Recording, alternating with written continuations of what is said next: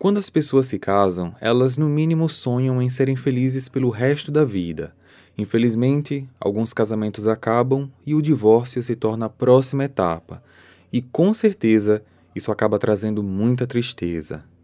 Contudo, nos casos que eu vou apresentar hoje, o divórcio seria a melhor opção, já que essas três esposas preferiram tirar a vida dos seus maridos ao invés de se divorciarem.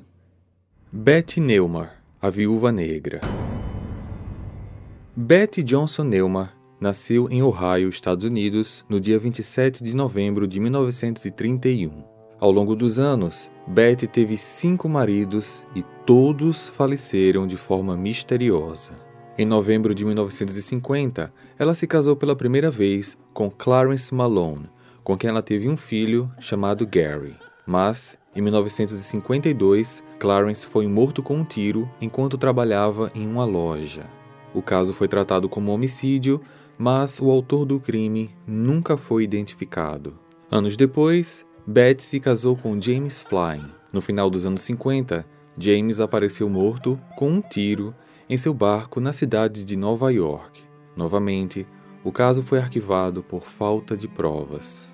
Nos anos 60, Beth se casou com Richard Seal e em 65 ele foi encontrado morto com um tiro em seu apartamento. A polícia dessa vez concluiu que ele tinha tirado a própria vida. Por mais incrível que pareça, Beth não levantava suspeitas e por isso não era nem ao menos investigada pelas mortes anteriores. Em 1968, ela se casou com seu quarto marido, Thomas Gantry. Mas, em 86, Thomas morreu após ser baleado várias vezes em sua residência. O caso foi tratado como assalto e ninguém foi preso. Em 1991, Beth se casou pela última vez com John Neuma, que foi encontrado morto em 2007, só que dessa vez por causas naturais. Foi apenas após a morte desse quinto marido que as suspeitas começaram. Isso porque ela tinha rapidamente ordenado que o corpo do John fosse cremado. O filho do John, nascido antes do casamento com Betty, estranhou a situação porque ele sabia que o pai tinha o desejo de ser enterrado e já havia até mesmo comprado o seu lugar no cemitério. A polícia foi informada da situação e começou a investigar a idosa, que agora já estava com 76 anos. A suspeita principal era de que o John tivesse falecido por envenenamento, mas isso nunca foi comprovado porque os exames feitos na época não foram conclusivos para a identificação de veneno em seu corpo. No entanto, os investigadores conseguiram provas sólidas que ligavam Betty à morte do seu quarto marido, Thomas, que supostamente havia se matado. Então, em maio de 2008, ela foi presa, só que em outubro do mesmo ano, os seus advogados entraram com um recurso pedindo para que a sua cliente aguardasse o julgamento em liberdade por conta da idade e das condições de saúde. Ela então pagou uma fiança de 300 mil dólares e deixou a prisão. Posteriormente, a polícia descobriu que Betty tinha recebido grandes quantias referente a seguros de vida de todos os maridos anteriores. Apesar dela ter sido acusada apenas pela morte do Thomas, os investigadores estavam convictos de que ela foi mentora de todos os outros crimes. Mas, como os casos eram bem antigos, as investigações demandariam muito tempo. Só que em junho de 2011, aos 79 anos, Betty faleceu, vítima de câncer. Cláudia Tavares Cláudia Tavares nasceu em 82 na cidade catarinense de Chapecó. Sua mãe era garota de programa e o seu pai nunca a assumiu como filha.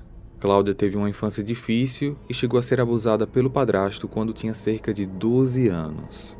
Aos 17, Cláudia conheceu Valdemir Reukler, de 29 anos. Valdemir era casado e tinha três filhos, mas mesmo assim, os dois se tornaram amantes. Ela engravidou os dois tiveram uma filha e acabaram ficando juntos de forma definitiva, mas a relação deles sempre foi marcada por ciúmes e agressões. E esse relacionamento conturbado durou mais de 20 anos. Até que no dia 15 de outubro de 2022, Cláudia, já com 40 anos, foi até a polícia e disse que seu marido estava desaparecido. Nessa época, eles estavam morando em Lacerdópolis, oeste catarinense. Três dias depois, dia 18, a esposa prestou depoimento e aceitou que uma perícia fosse realizada em sua casa. A perícia aconteceria no dia seguinte, só que ela trancou a casa e também desapareceu. Diante disso e de outros elementos coletados nos primeiros dias das investigações, a polícia suspeitava que o corpo do Valdemir estivesse dentro da casa. A polícia científica e o IML foram chamados ao local e as suspeitas se confirmaram. No dia seguinte, dia 19, o corpo de Valdemir foi encontrado dentro de um freezer. Dias depois, Cláudia se entregou à polícia e confessou o crime em um novo depoimento. Segundo ela, a motivação foram justamente as agressões que sofria. Ela também confirmou que matou o marido no dia 14, um dia após ele ter a ameaçado de morte. Só que esse caso ainda guarda um mistério. Cláudia disse que matou o marido dando a ele alguns medicamentos e depois disso o asfixiou. Mas a perícia não foi conclusiva ao tentar confirmar se Valdemir já estava sem vida quando foi colocado no freezer.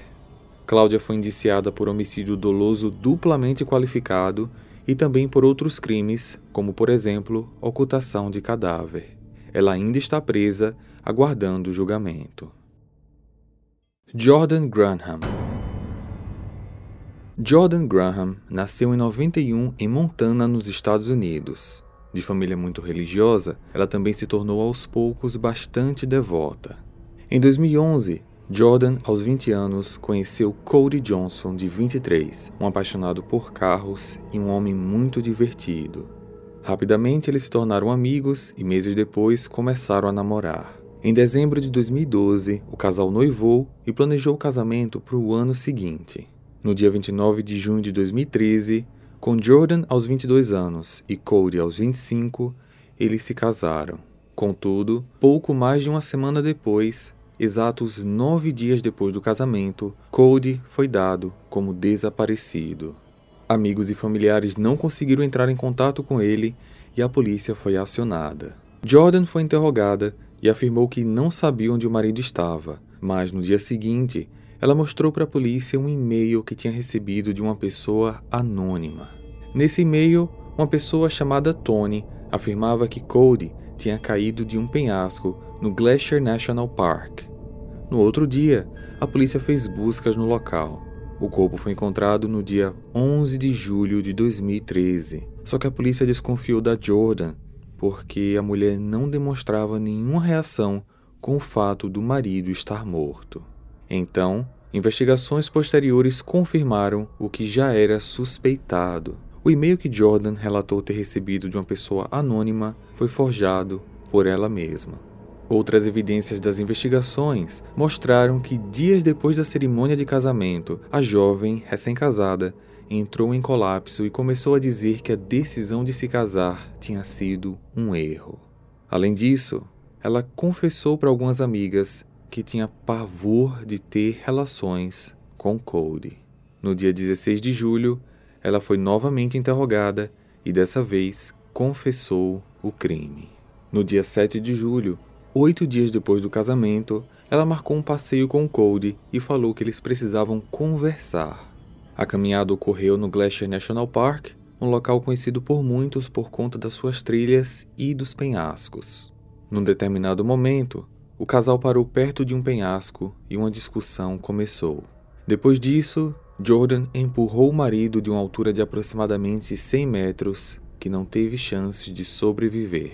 A polícia não conseguiu chegar a uma conclusão se o assassinato tinha sido premeditado, Jordan, o tempo todo, insistia que aquilo tinha sido um ato de impulso. Em 2014, ela foi condenada a 30 anos de prisão, sem direito à liberdade condicional.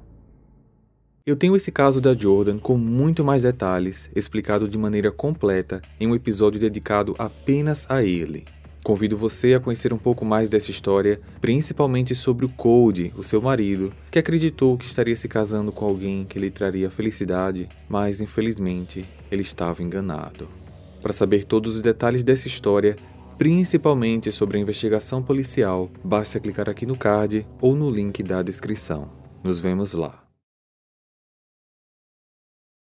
Hey, você se interessa por crimes reais, serial killers, coisas macabras e tem um senso de humor um tanto quanto sórdido? Se sim, você não está sozinho. Se você precisa de um lugar recheado de pessoas como você, venha conhecer o podcast Pátria Amada Criminal. Todas as semanas tentamos entender o pior da humanidade. Nesse processo a gente ri, chora, fica brava, fofoca, porque afinal de contas é assim que a gente fala quando está entre amigos. Suas novas melhores amigas trevosas estão aqui no Pátria Amada Criminal.